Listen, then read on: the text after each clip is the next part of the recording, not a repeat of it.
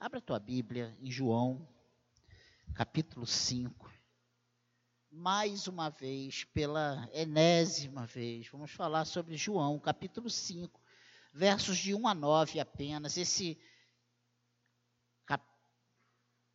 esse assunto vai pelo menos né, até o, o versículo 18, mas nós vamos ficar até o versículo 9. Diz assim: Passadas essas coisas, havia uma festa dos judeus e Jesus subiu para Jerusalém. Ora, existe ali, junto à porta das ovelhas, um tanque chamado em hebraico Betesda, o qual tem cinco pavilhões. Nestes jazia uma multidão de enfermos, cegos, coxos, paralíticos, esperando que se movesse a água, porquanto um anjo descia em certo tempo agitando-a e o primeiro que entrava no tanque, uma vez agitada a água, sarava de qualquer doença que tivesse. Estava ali um homem enfermo, havia 38 anos. Jesus, vendo-o deitado e sabendo que estava assim há muito tempo, perguntou-lhe: Queres ser curado? Respondeu-lhe o enfermo: Senhor, não tenho ninguém que me ponha no tanque quando a água é agitada pois enquanto eu vou, desce outro antes de mim. Então lhe disse Jesus: Levanta-te, toma o teu leito e anda. Imediatamente o homem se viu curado e, tomando o leito, pôs-se a andar, e aquele dia era sábado. Amém? Que o Senhor abençoe a leitura da Sua palavra. Em Betesda o Senhor operou esse milagre maravilhoso, lindo, né? Grande. Porque quando nós lemos a riqueza de informações nesses primeiros versículos, nós temos uma completa ideia da dificuldade que era. Primeiro, esse homem era um enfermo. Esse homem passava por uma série de complexo que veio abatendo sobre ele ao longo desses 38 anos. Você vê que o que esse homem diz é que ele era um incapaz, né? Olha, toda vez que o anjo vem que move as águas, e eu estou lá, vem um, passa à minha frente, entra, é abençoado e eu fico a ver navios.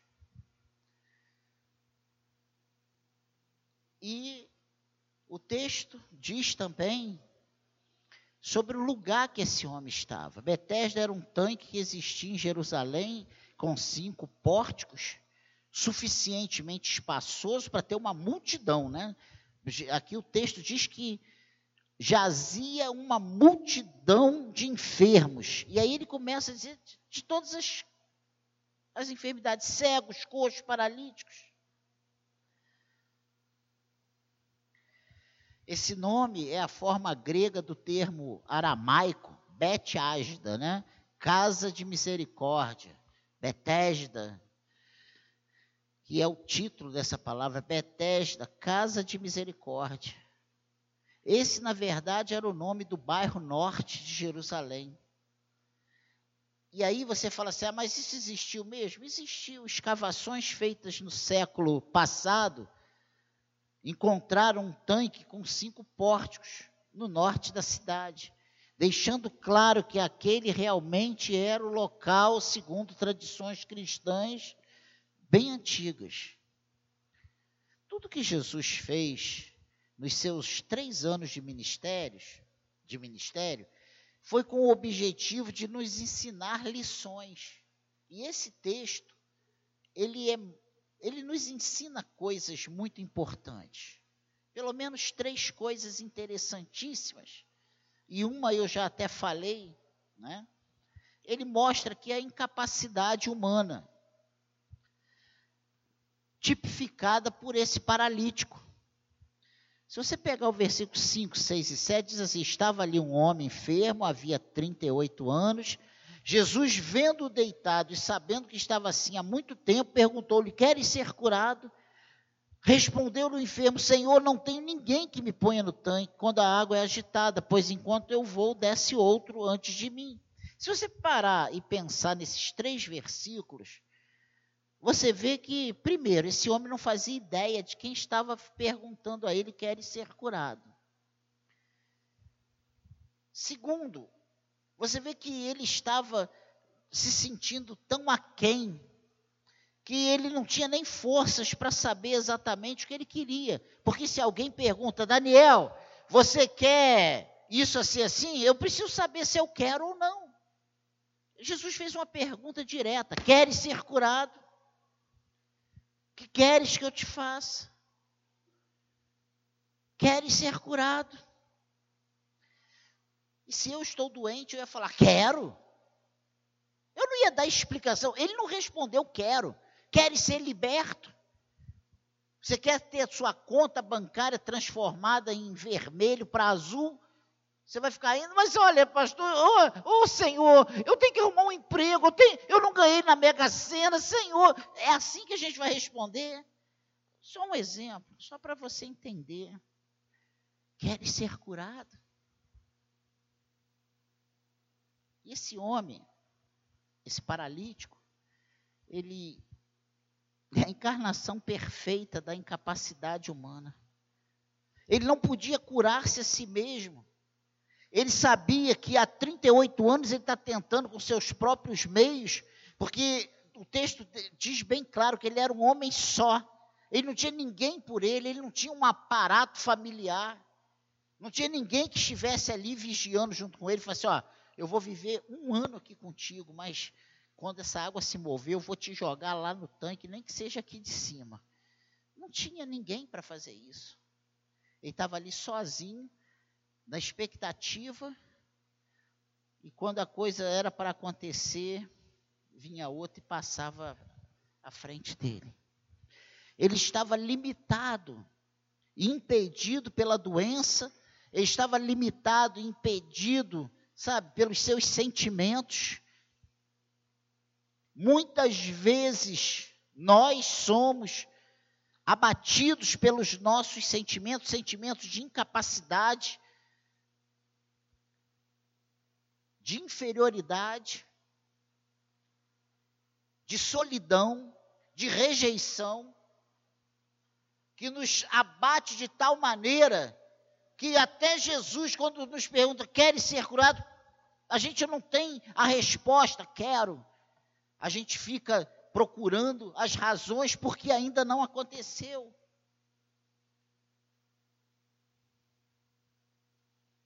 Não se preocupe, isso faz parte da nossa natureza caída.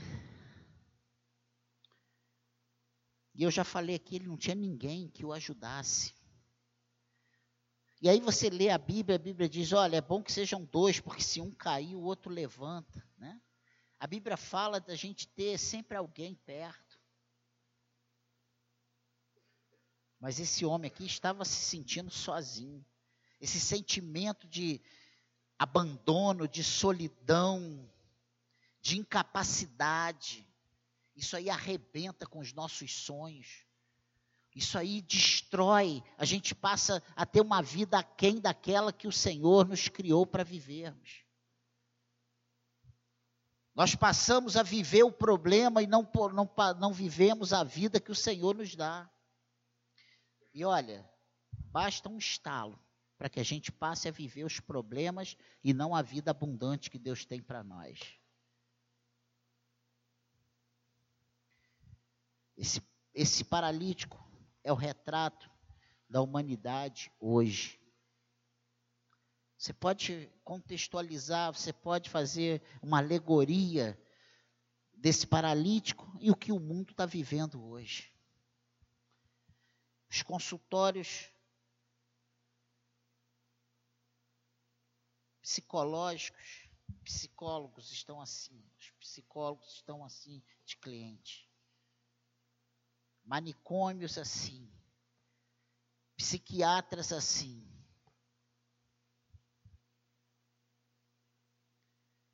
Essa solidão vai deixando a gente descrente e nos perguntando: o que, que eu estou fazendo aqui? Essa solidão, esse abandono, faz pessoas a pensarem em dar cabo da sua própria vida. Essa solidão, esse abandono, muitas vezes nos tira do centro e nós, mesmo quando sabemos o que temos que fazer, e deixamos que esse sentimento entre no nosso coração, nós tomamos decisões que só nos afastam da presença de Deus, só nos afastam da vontade de Deus, só nos jogam para mais longe de Deus ainda. Porque a pessoa com esse sentimento, ele não consegue reconhecer Jesus. Jesus fala com ele, Jesus se apresenta para ele, Jesus pergunta a ele se ele quer ser curado e ele não consegue reconhecer Jesus. Muitas vezes, Jesus está diante de nós, nos fazendo uma pergunta simples e direta, e estamos dando justificativas para a nossa incapacidade. Se você perguntasse, Daniel, o que que, o que que você então me aconselharia? Eu te aconselharia a ser verdadeiro com Deus. Nós não somos rolando lero, nós somos cristãos. Trate o Senhor diretamente. Ele, Senhor, eu quero isso. Seja específico. Não fique procurando, sabe, se apoiar nas amuletas, né? Das justificativas das suas incapacidades.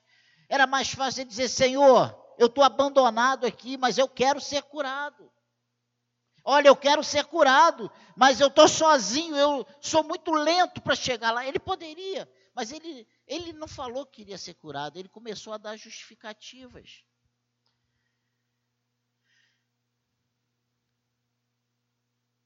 Precisamos responder com clareza a sua pergunta. E eu, quando estava escrevendo essa, de novo, né,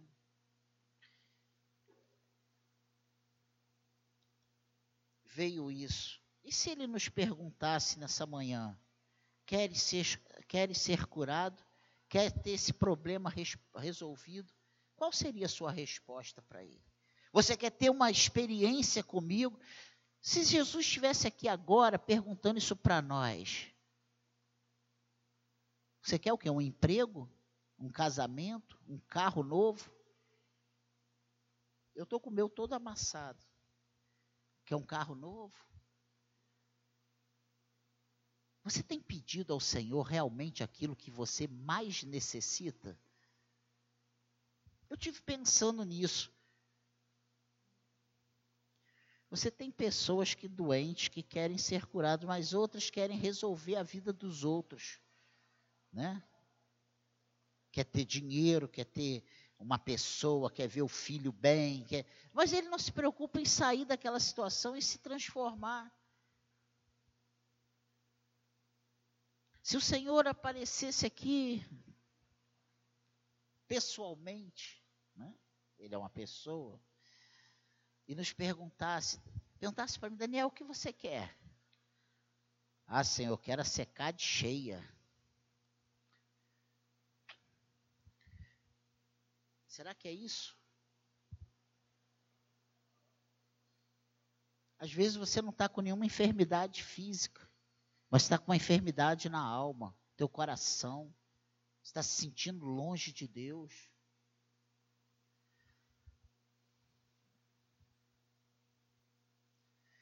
Então, a primeira coisa que eu vejo aqui nesse texto é essa incapacidade humana.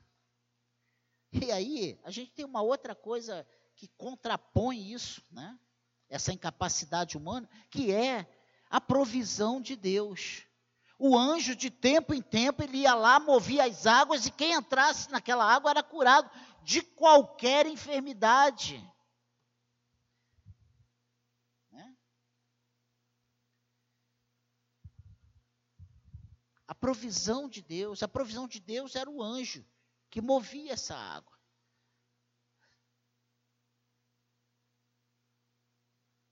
E o versículo 3 e 4 diz que nestes pavilhões jazia uma multidão de enfermos, cegos, coxos, paralíticos, esperando que se movesse a água, porquanto um anjo descia em certo tempo, agitando-a. E o primeiro que entrava no tanque, Uma vez agitada a água, sarava de qualquer doença que tivesse. Então nós vemos a provisão de Deus para esse montaréu de enfermos. E a verdade é que Deus nunca deixou o homem sem uma provisão. Se você pensar desde o início, e olha, eu estou falando de coisas ruins, porque, ah, não, Deus, se você pensar em Adão, você pensa logo que ele preparou um jardim para Adão. Mas quando Adão pecou, Jesus, Deus preparou roupas para Adão e Eva. Lembra? Eles escondendo, nu, envergonhados, o Senhor veio e fez roupas para Adão e Eva. Se você pensar que Noé vivia numa geração depravada, perversa, maligna, afastada totalmente de Deus, Deus providenciou uma grande arca. E Noé era visto como maluco, construiu uma arca daquela no meio de um deserto. Mas aquele deserto virou mar. Se você pensar que o povo, antes de sair, ainda teve, lá do Egito, ainda teve que matar um cordeiro, fazer uma refeição todos juntos, arrumados, sandálias nos pés, lombo cingido, pronto para sair, cajado na mão e comendo, e ainda teve que passar sangue na verba. Será que Deus, na sua onisciência, não sabia que ali era casa de hebreus e não casa de egípcios?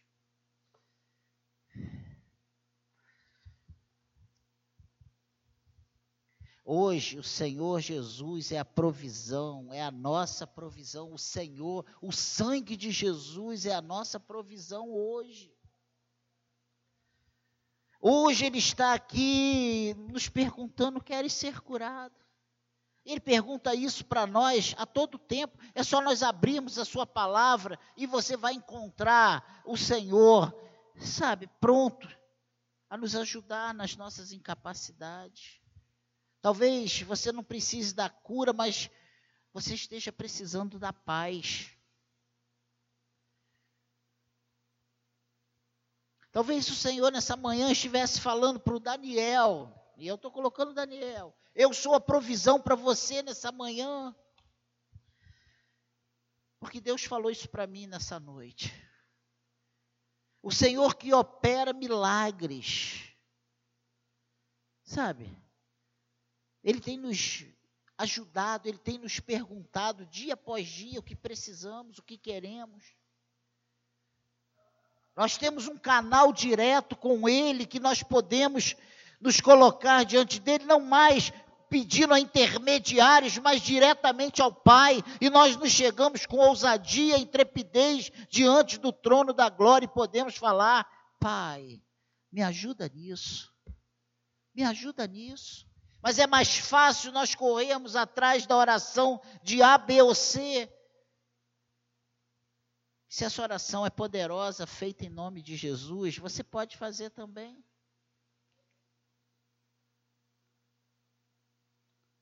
O Senhor, ele opera milagres. Talvez ele não esteja operando os milagres que nós vimos aqui em Betesda. Aqui eu nunca vi ninguém ser curado Ninguém nasceu um braço aqui. Já viram alguém na, entrar aqui sem braço e, sair daqui com dois braços? Eu nunca vi aqui na igreja, não. Mas eu já vi pessoas chegarem aqui angustiadas e saírem em paz. Eu já vi pessoas chegarem aqui incrédulas e Deus ir trabalhando o coração. E depois de certo tempo, essa pessoa diz assim: Olha como minha vida mudou. Já aconteceu ou não aconteceu? Você conhece alguém assim? Os milagres acontecem. Quando eu olho para dentro de mim, eu vejo os milagres acontecendo, porque Deus me libertou, Deus mudou a minha história e Deus já mudou a sua história também. E Ele ainda quer mudar os que ainda não foram, tiveram suas histórias mudadas. Será que nós temos crido que esse Deus é a nossa, o Deus da nossa provisão? Será que nós temos buscado a solução em Deus? Ou buscamos a solução na faculdade, no emprego, no salário, no casamento, na família? A nossa provisão é o Senhor, a nossa provisão vem de Deus. Vem de Deus. Vem de Deus. A nossa provisão vem de Deus. Eu não sei a sua necessidade, mas o Senhor sabe a sua necessidade. Ele sabe por que nós precisávamos de novo, ouvir sobre esse texto, de novo, uma, uma coisa tão simples, tão básica, de novo, dizer que Deus é o Deus da provisão, é o Deus que nos dá aquilo que realmente a nossa alma precisa. Deus não está preocupado com a nossa roupa, com o nosso relógio, com o nosso carro. Deus está preocupado com a nossa alma, com o nosso coração. Porque não adianta eu ganhar o mundo inteiro e perder a minha vida. Não adianta eu ter tudo aquilo que o mundo pode me dar, conquistar tudo e chegar diante de Deus e, e não ouvir dele, entre benditos de meu Pai, entre para o gozo do seu Senhor, mas ouvir dele, olha, apartai-vos de mim porque eu nunca te conheci. Isso vai ser duro. Isso vai ser duro. O Senhor sabe exatamente o que eu preciso. E olha, eu preciso. E eu sei que você também precisa, todos nós aqui precisamos de algo do Senhor, todos os dias.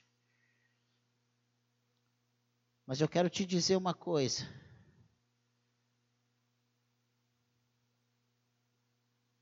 Ele é o Deus da nossa provisão. Não adianta. Não vai ser o seu marido, não vai ser a sua esposa, não vai ser o seu filho, não vai ser sua filha, não vai ser o seu genro, não vai ser sua nora, só o Senhor. Não vai ser o pastor, não vai ser o líder, não vai ser a equipe de trabalho, não vai ser o que faz. Só o Senhor é a nossa provisão.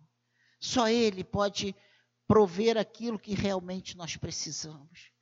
Eu fico imaginando o que, o, o que Jesus fez, ele quebrou o protocolo. Tu imagina, ele se coloca como Deus, como filho de Deus, como sendo o próprio Deus. E nós sabemos que é. E aí tem o anjo que vem, ele vai, quebra esse protocolo, ele passa à frente do anjo, ele, ele não moveu a água, ele moveu a vida desse paralítico.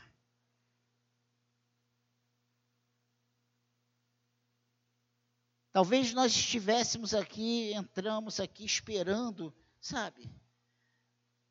O protocolo. Mas o nosso Deus é aquele Deus que quebra os protocolos.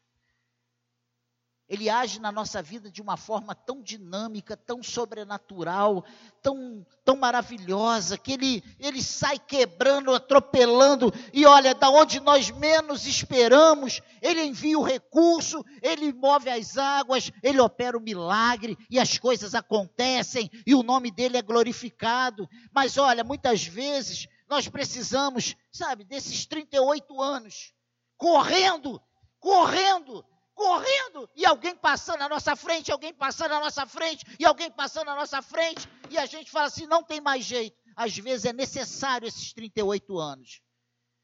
Porque sabe uma coisa? Nós humanos, nós somos soberbos, nós somos arrogantes, nós somos cheios de nós mesmos nós somos orgulhosos.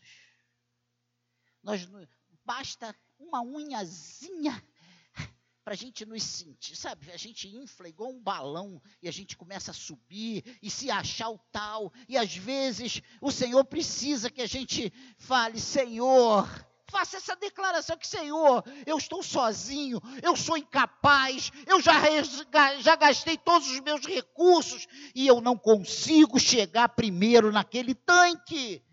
E aí, nessa hora, o Senhor vai perguntar para nós: quer ser curado? Quer ser curado? Não precisa de tanque. O nosso Deus, ele não é um Deus engessado.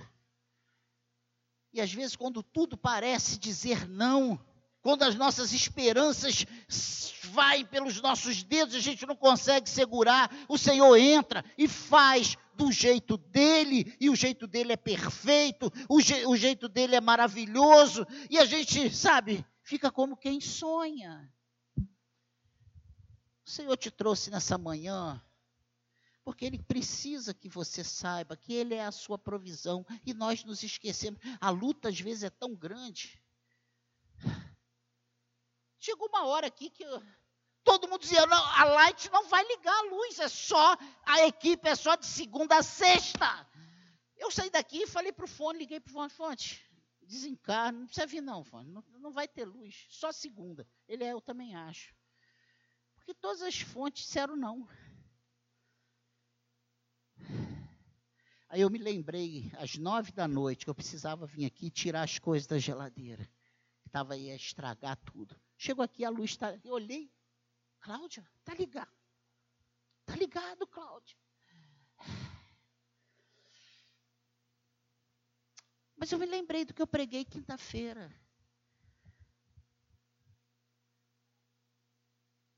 Chega em casa, a televisão já estava funcionando.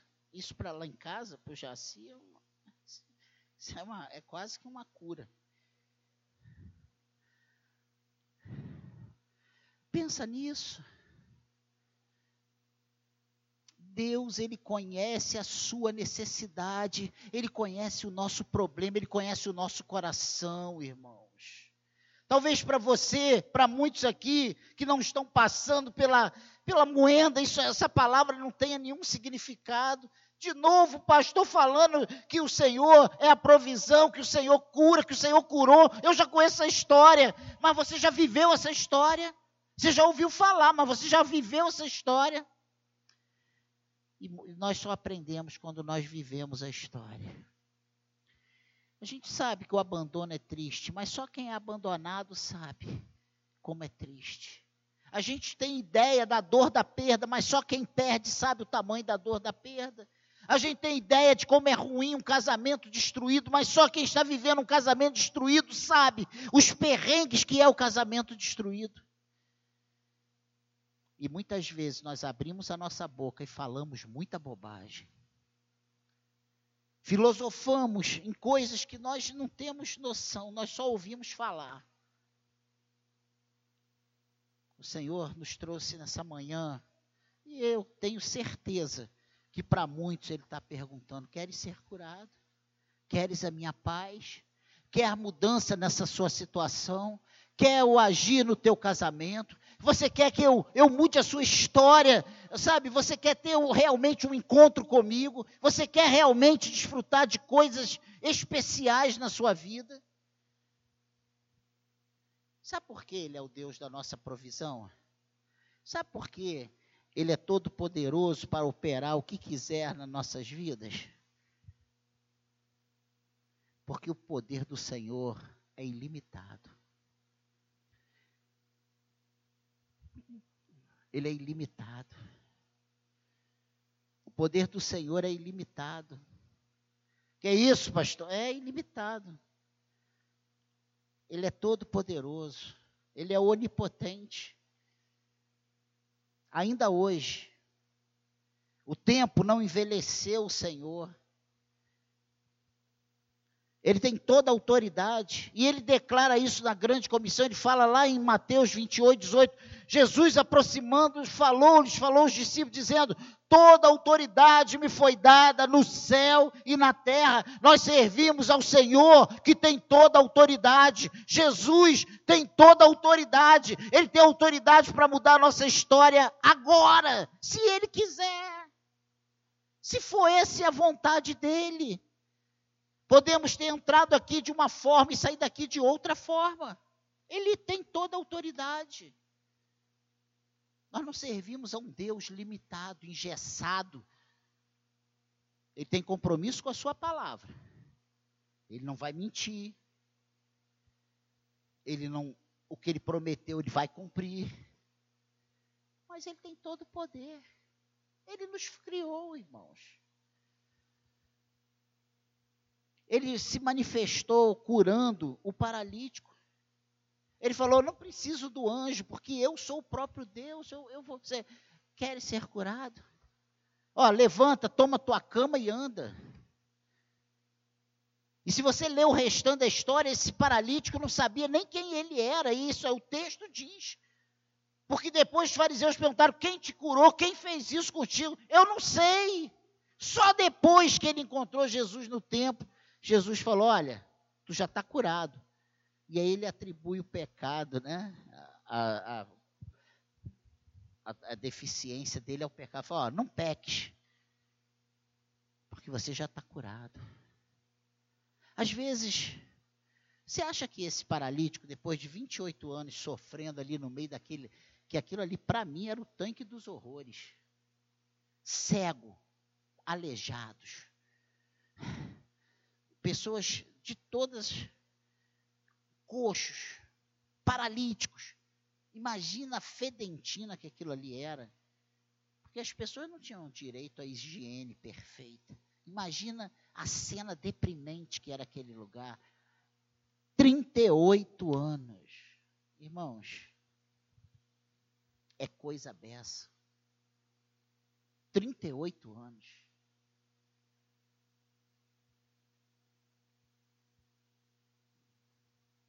Jesus, o Senhor, Ele é todo poderoso, Ele é ilimitado para salvar, libertar, curar, guardar, seja lá o que for. Ele é poderoso para alegrar o nosso coração nessa manhã, para satisfazer, para nos sustentar, para nos dar um novo ânimo, para nós sairmos daqui com uma outra visão da nossa vida. Ele pode mudar a nossa cosmovisão hoje.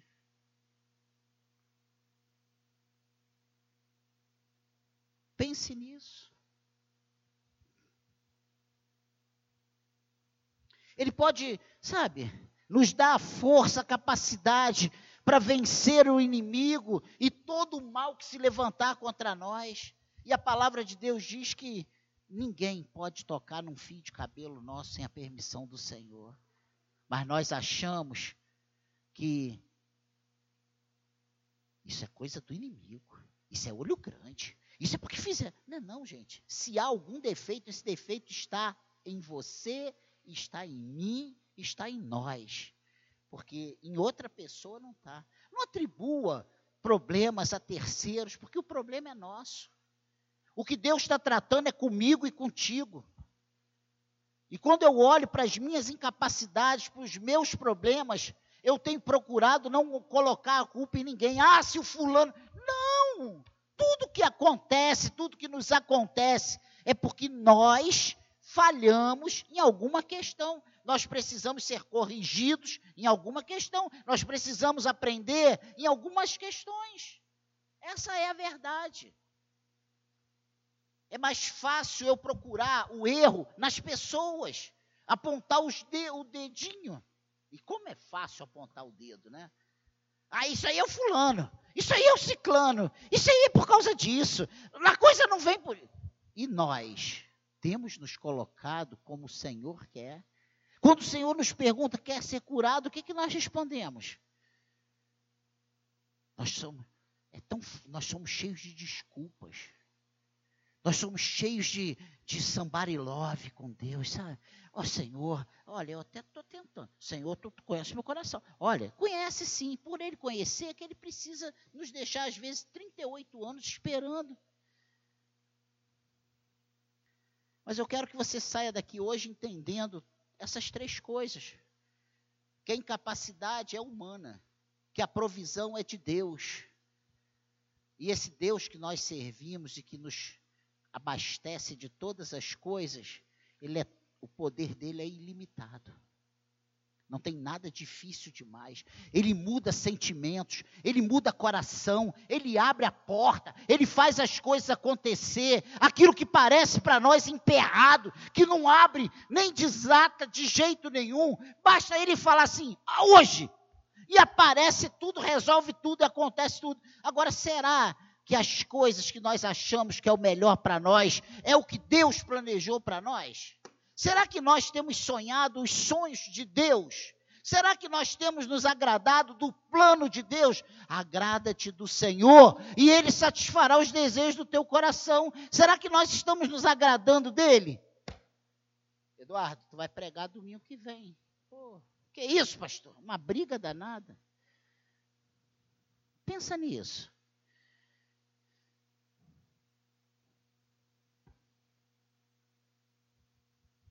Irmãos, isso é verdade, hein?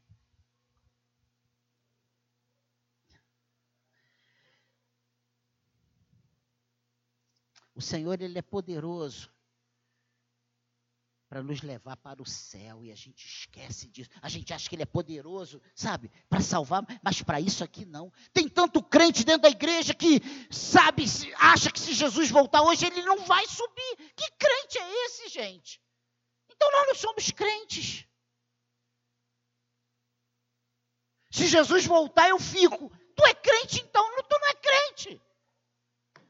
Crente que é crente sabe que se Jesus voltar, ele vai subir com o Senhor, ele vai estar com o Senhor nas, nas nuvens. Se essa não é a minha certeza, o que eu faço na igreja? Eu sou um turista? Eu sou um associado da SECAD? Você precisa ser servo do Senhor. Você precisa crer que o Senhor é poderoso para operar em você muito mais do que você espera, sonha, planeja. Olha, o Senhor,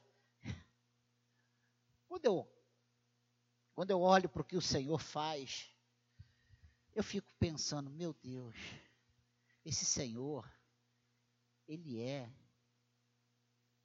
top, né, Daniel? Top.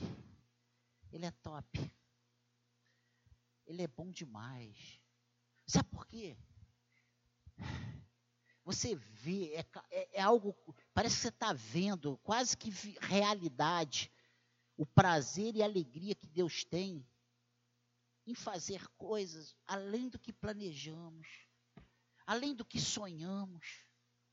Como o Senhor ama ver os seus filhos boquiabertos, como quem sonha por aquilo que Ele fez para nós. Hein? Hein, Sheila? Né? Lembra da mensagem dessa semana?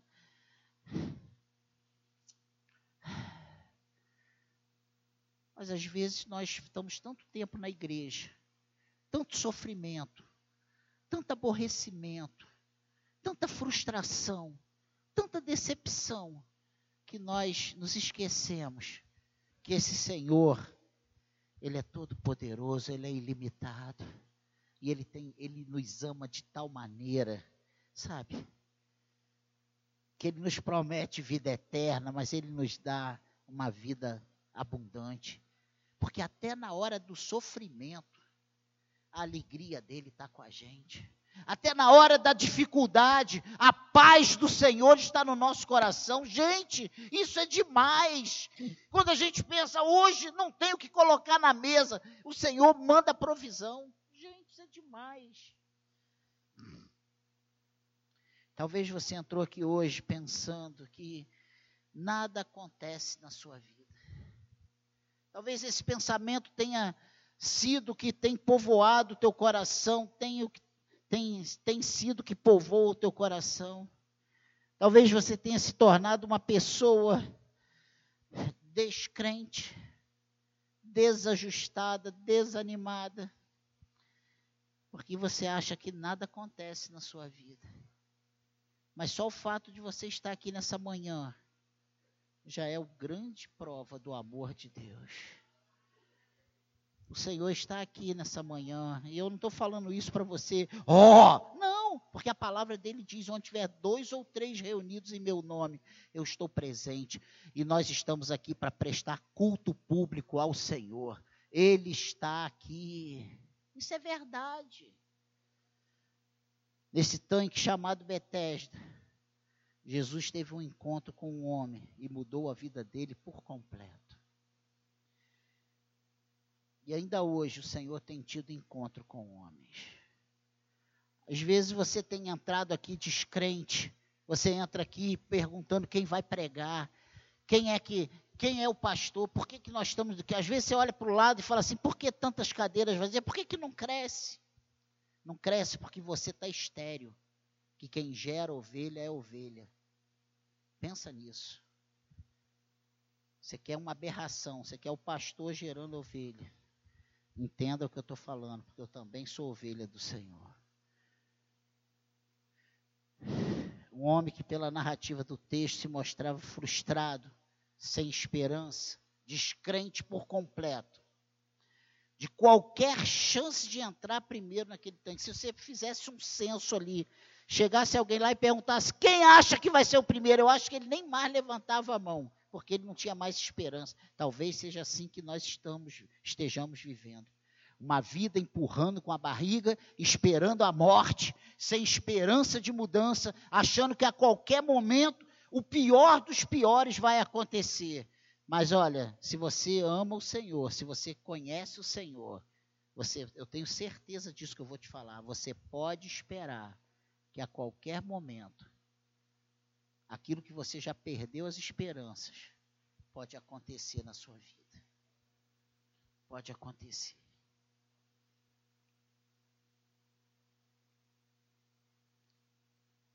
ele diz isso: olha, se um pai que é mau dá coisas boas aos seus filhos, quanto mais o Senhor da glória que ama, que deu o que tinha de mais precioso. Jesus te ama. E a prova disso é que ele se entregou por mim e por você. E o Senhor, lá na minha casa essa noite, colocou no meu coração que muitos nessa manhã se encontram exatamente como esse homem do texto. E olha, foi algo que veio ao meu coração.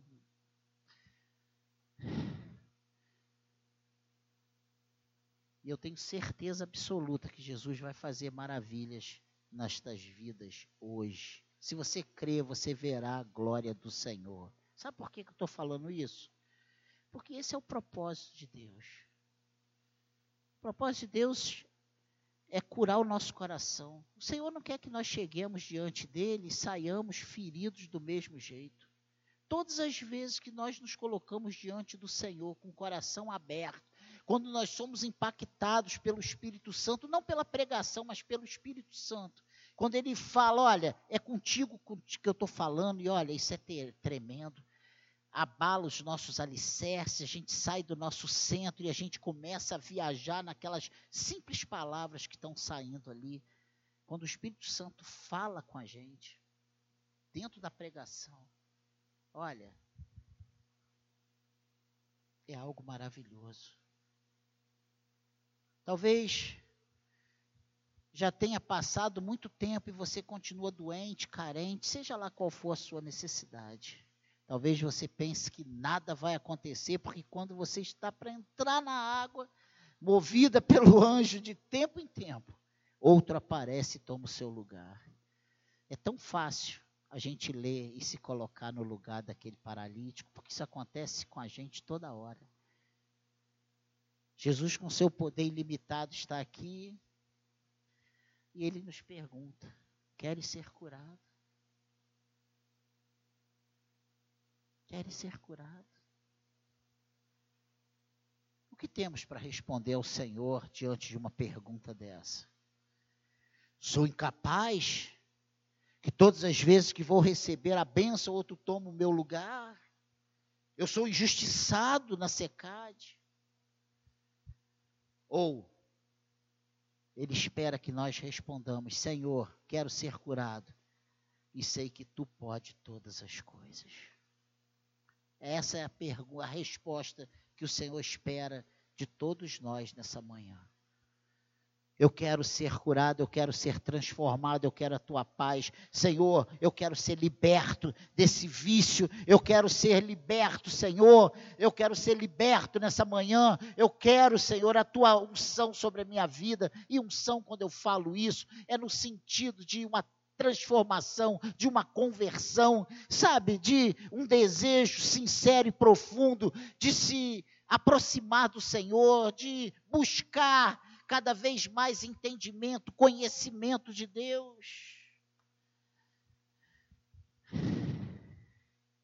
Eu ainda escrevi aqui que ontem foi um dia difícil. Começou muito difícil. e terminou bem mais tranquilo. E fazendo essa palavra, eu fui encorajado a orar por você nessa manhã. Eu sinto essa necessidade de orar por nós nessa manhã. E eu queria pedir que você que precisa dessa ajuda, eu não vou chamar ninguém aqui na frente, que ficasse de pé no seu lugar. E eu quero orar por você. Tem alguém? Tem mais alguém que queira ficar de pé? Eu quero orar por nós. Eu sinto essa necessidade de orar por nós, de pedir ajuda do Senhor para nossas vidas, para os nossos problemas, para as nossas incapacidades. Não é a minha voz, não é a minha, não são as minhas palavras, não é o, é o Senhor que vai fazer por você. Se ligue no Senhor.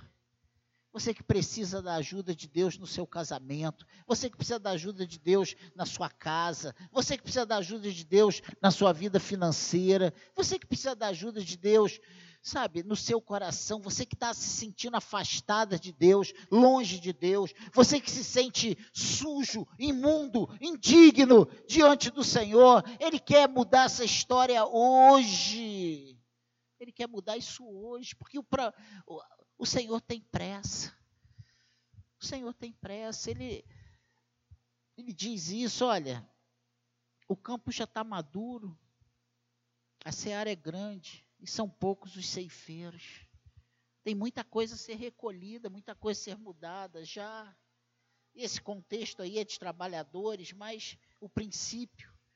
O Senhor não quer que a gente nos chama hoje para mudar daqui a, a 10 anos. A gente não sabe se daqui a 10 anos ele, a gente vai estar tá vivo. Ele diz: olha, a, a gente tem que trabalhar enquanto é dia, porque a noite vem e ninguém vai poder produzir nada.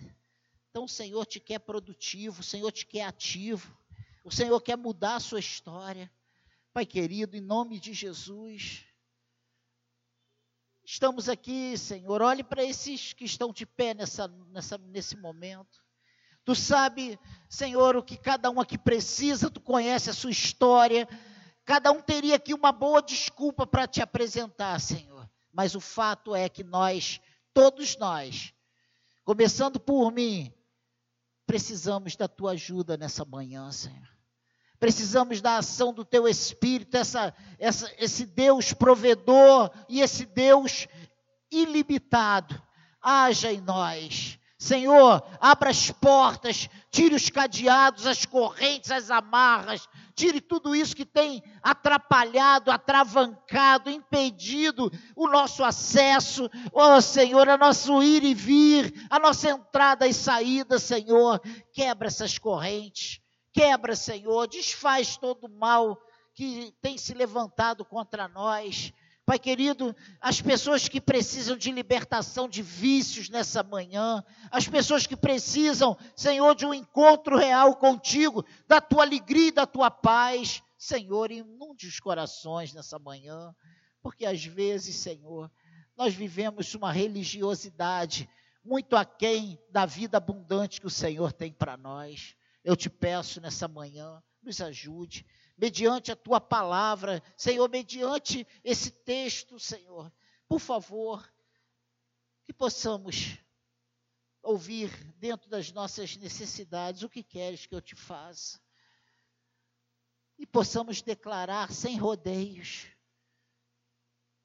Mostra para cada um de nós o que realmente nós precisamos.